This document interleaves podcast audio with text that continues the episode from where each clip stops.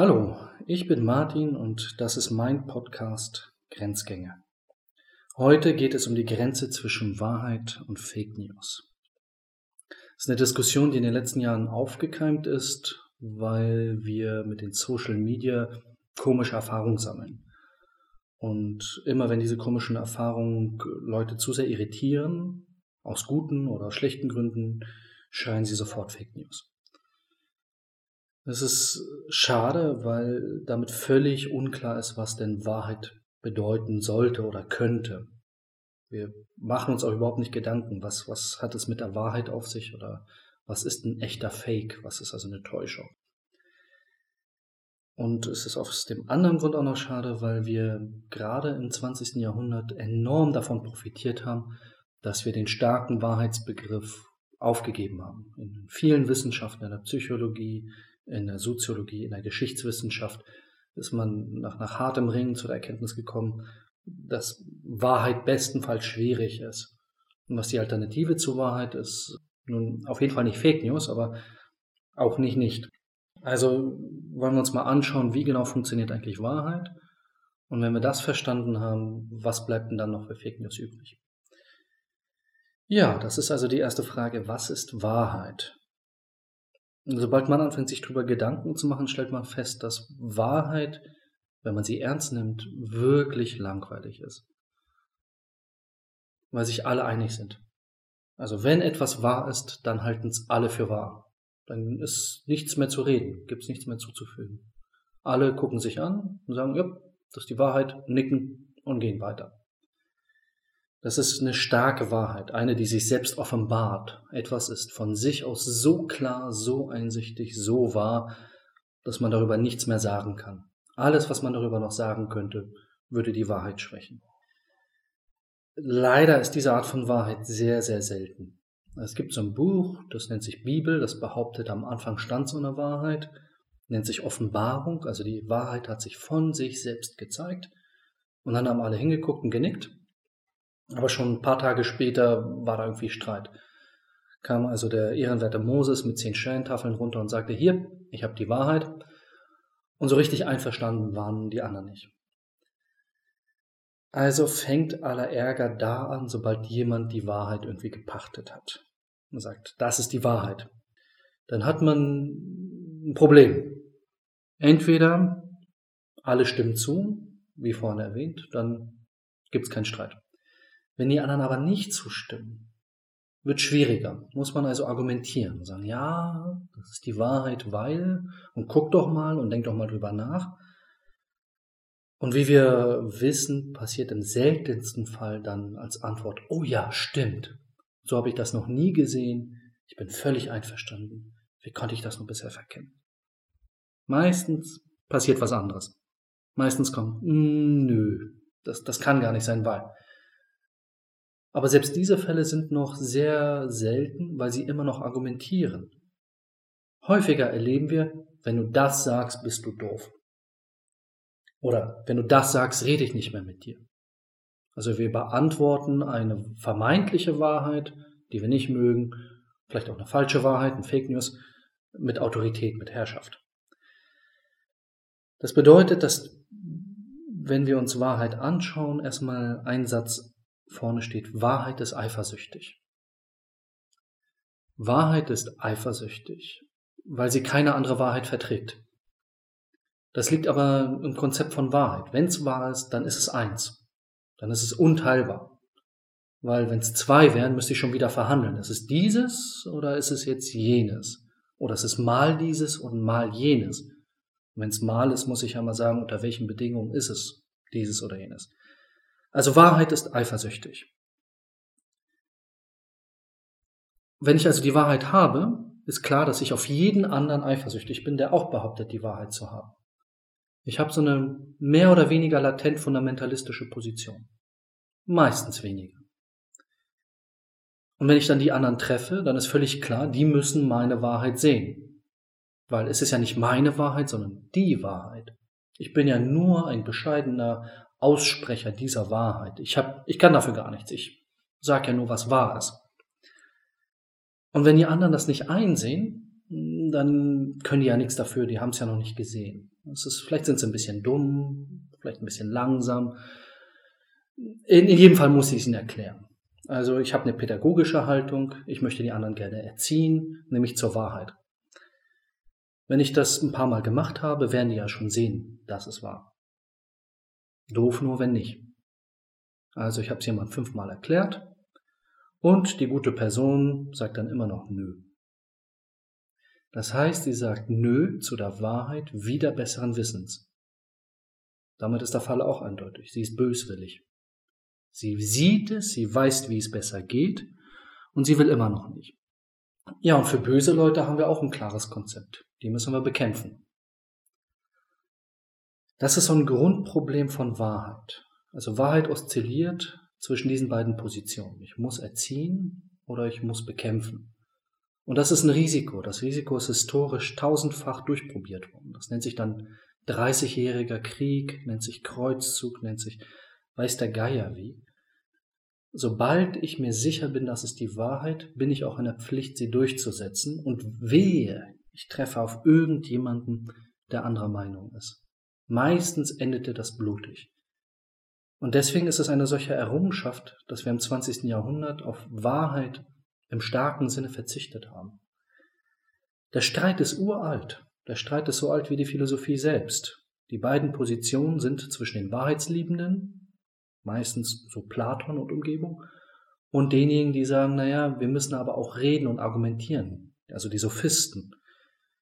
Die haben sich gestritten, ist die Wahrheit von sich aus stark und kräftig, so dass sie sich selbst offenbart, oder braucht sie Krücken und Gehhilfen, um ihr zu Hilfen zu eilen, um der Wahrheit zu helfen, sich zu offenbaren. Aber was ist das für eine Wahrheit, die Hilfe braucht? Der Streit ist der Sophistenstreit. Und die Frage, ist es Aufgabe der Rhetorik, der Rede, heute würden wir sagen der Social Media, der Wahrheit zu helfen? Oder sind das Konkurrenzprodukte? Weil wenn ich besonders gut reden kann, wenn ich gut überzeugen kann, dann kann ich auch manipulieren. Dann habe ich also meine Werkzeuge, die eigentlich der Wahrheit helfen sollten, aber ich kann sie auch fürs Gegenteil benutzen, für die Fake, für die Täuschung, für die Lüge.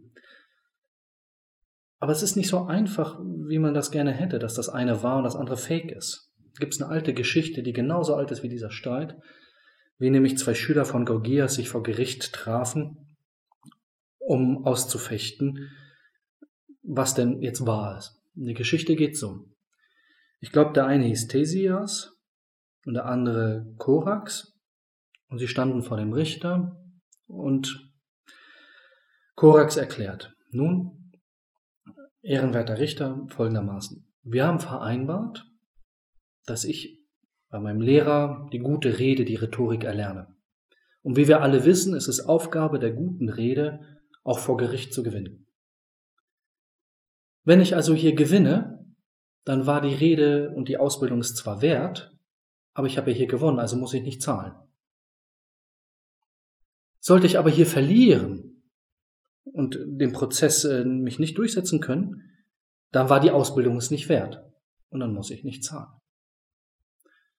Ja, umgehend kam die Replik. Moment. Also, sagt Theseus. Es ist ja folgendermaßen. Wenn sich mein Schüler hier durchsetzt und vor Gericht gewinnt, dann war die Ausbildung es eindeutig wert und dann muss er zahlen, auch wenn ich verliere. Oder aber er verliert hier vor Gericht, dann habe ich gewonnen und dann muss er auch zahlen.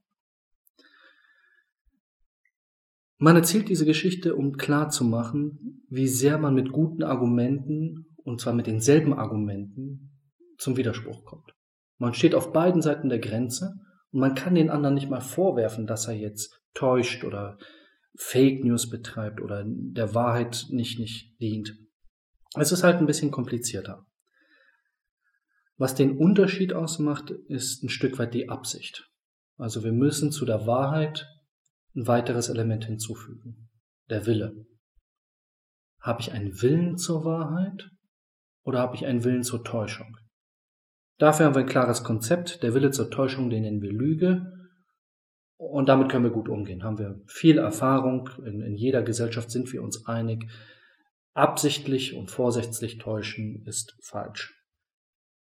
Weniger klar ist es beim Irrtum. Was mache ich, wenn ich etwas für wahr halte und im Brustton der Überzeugung alle davon bekehre und dann feststelle, ups, ich habe mich geirrt. Passiert ja schon mal. Auch in den Wissenschaften, wo im Brustton der Überzeugung wissenschaftliche Wahrheiten vertreten werden und hinterher ganz kleinlaut kommt, naja, hm, vielleicht auch nicht. Um diesen Schwierigkeiten Rechnung zu tragen, haben sich die modernen Wissenschaften, und die fangen ungefähr im 16. Jahrhundert an, auf oft ein paar Dinge geeinigt. Erstens, sie verzichten auf eine absolute Wahrheit. Die absolute Wahrheit ist die göttliche Wahrheit. Es ist, ähm, warum braucht man da so ein Konzept wie Gott? Naja, irgendjemand muss ja, wenn sich alles verändert, immer noch nicken und sagen, ja, das ist wahr. Wahrheit bedeutet ja in diesem Sinne, dass es zu jeder Zeit, an jedem Ort immer genau das eine ist. Egal wer raufguckt. Also vor 14 Milliarden Jahren beim Urknall, am Rand des Universums, vielleicht auch jenseits des Universums, vielleicht sogar in einem anderen Universum, behauptet ja Wahrheit ein und dieselbe zu sein. Das ist ein göttlicher Gedanke, weil ich eine Institution oder eine Entität oder irgendwas brauche, was garantiert, das ist immer und überall gleich. Also hat man sich darauf verständigt, lassen wir das mal außen vor. Wir verzichten mal auf diesen absoluten Wahrheitsbegriff. Wir machen sowas wie eine provisorische Wahrheit. Die geht dann so, das, was ich behaupte, ist so lange wahr, bis jemand das Gegenteil beweist. Und das Gesamtkonzept nennen wir Wissenschaft. Also, wie geht Wissenschaft? Nun, erstens, bestreite die letzte anerkannte Erkenntnis auf der Liste. Zweitens, füge deine Erkenntnis hinzu. Drittens, gib die Liste weiter. Es ist klar, Wahrheit ist provisorisch. Sie läuft nur so lange, bis jemand was Besseres bietet. Sie hat ein Verfallsdatum. Ist kein Fake, ist aber auch keine Wahrheit. Also es ist komplizierter. Es gibt ein zweites Konzept, was hinzugefügt wurde, neben der provisorischen Wahrheit, dass wir unterscheiden zwischen normativen Elementen, die also nicht wahrheitsfähig sind, und deskriptiven, beschreibenden Elementen, von denen wir messen können und dann über das Ergebnis der Messung einig sind, ja, Beispiel, das ist jetzt ein Kilo Fleisch. Die Geschichtsschreibung, die ich vorhin erwähnt habe, hat irgendwann festgestellt, dass jeder Geschichtsschreiber immer Dinge hinzufügt. Er muss Lücken schließen. Niemand weiß, ob Karl der Große mal auf dem Klo war. Wir haben dazu keine Geschichtsschreibung. Wir können uns vorstellen, wie so ein Klogang aussieht, aber irgendwie müssen wir da unsere Erfahrung von Toiletten hinzufügen. Dann müssen wir abziehen, was vermutlich zu seiner Zeit nicht da war. Dann müssen wir uns ausdenken, wie so ein Klogang damals aussah und so weiter. Also wir fügen sehr viel Fiktion hinzu. Oder mit anderen Worten, wir fügen gute Fiktion hinzu, guten Fake um der Wahrheit auf die Sprünge zu helfen, nämlich wie das Leben von Karl dem Großen ausgesehen haben könnte. Wir fügen normative Elemente hinzu. Unsere gesamte Rechtsprechung ist auch nicht in dem Sinne wahrheitsfähig, weil ein Gesetz ausgelegt werden muss. Es muss festgelegt werden, es muss verabredet werden, es ist normativ. Wir können es nicht messen. Wir können nicht ein Lineal daneben legen und sagen, jopp, ist jetzt ein gerades Gesetz, fünf Zentimeter lang. Sondern wir haben ungeheure Kräfte reingesteckt, das Ganze zu gestalten, so wie es sein soll. Und dieses Sein soll ist wieder der Wille. Aber es ist kein Wille zur Täuschung, sondern es ist der Wille zu einer allgemeinen Norm. Auch dann kann ich immer noch sagen, diejenigen, die die Norm verletzen, sind böswillig, also Gesetzesbrecher. Sie verletzen eine Norm, ein juristisches Gesetz. Du sollst nicht stehlen. Und dann möchte ich gerne bestrafen weil sie ja das Gesetz verletzt haben. Ich möchte also heilen. Man merkt, wir haben da noch bestimmte alte Wahrheitskonzepte drinne und wir ärgern uns ja immer, wenn jemand sagt, der konnte nicht anders. Der hat jetzt geklaut oder geschlagen, gemordet, geraubt, weil er oder sie nicht anders konnte. Wir, wir merken, das gibt einen Widerstand, wenn wir das so formulieren. Wir wünschen uns auch bei den normativen Gesetzen, bei den juristischen Gesetzen immer noch so eine Spur Rest Wahrheit, so ein Rest göttlicher Wahrheit da drinnen. Das gibt ein weiteres Problem, und das hat man auch in der Wissenschaft entdeckt. und deswegen überhaupt Wissenschaft institutionalisiert, dass wir nämlich bei diesen ganzen Wahrheitsgeschichten ganz sorgfältig unterscheiden müssen zwischen Korrelation und Kausalität. Das ist das berühmte Ding mit den Störchen und den Kindern. Also, Frühling gibt Störche, Frühling gibt Kinder, völlig klar, Storch bringt Kinder. Das ist eine so uralte Geschichte, die offenkundig fake ist. Aber wenn man sich anguckt, was heute in unserer Welt passiert, weil zwei Dinge gleichzeitig auftreten, das behauptet wird, das eine habe das andere gemacht und das sei jetzt wahr. Also Hillary hat verloren, weil ihre E-Mails oder Hillary hat verloren, weil die Russen den Wahlkampf beeinflusst hätten. Wir wissen es nicht. Es ist der Verzicht auf Wahrheit, der unsere Qualität an Zivilisation und an Wissenschaft ausmacht. Wir wissen es nicht. Es ist der Verzicht auf den Wahrheitsanspruch. Und an die Stelle setzen wir, wir müssen es überprüfen. Und an die Überprüfung tritt die sorgfältige Argumentation, die Abwägung mit guten Gründen. Das ist das gesamte Konzept von Vernunft und Rationalität. Aber das findet sich auf beiden Seiten, sowohl auf der Seite von Wahrheit als auch auf der Seite von Fake News oder eben von Fiktion. Wir kennen alle verdammt gute Science Fiction, die sehr vernünftig ist. Und sie ist übrigens auch schön. Aber ob sie wahr ist, wissen wir nicht.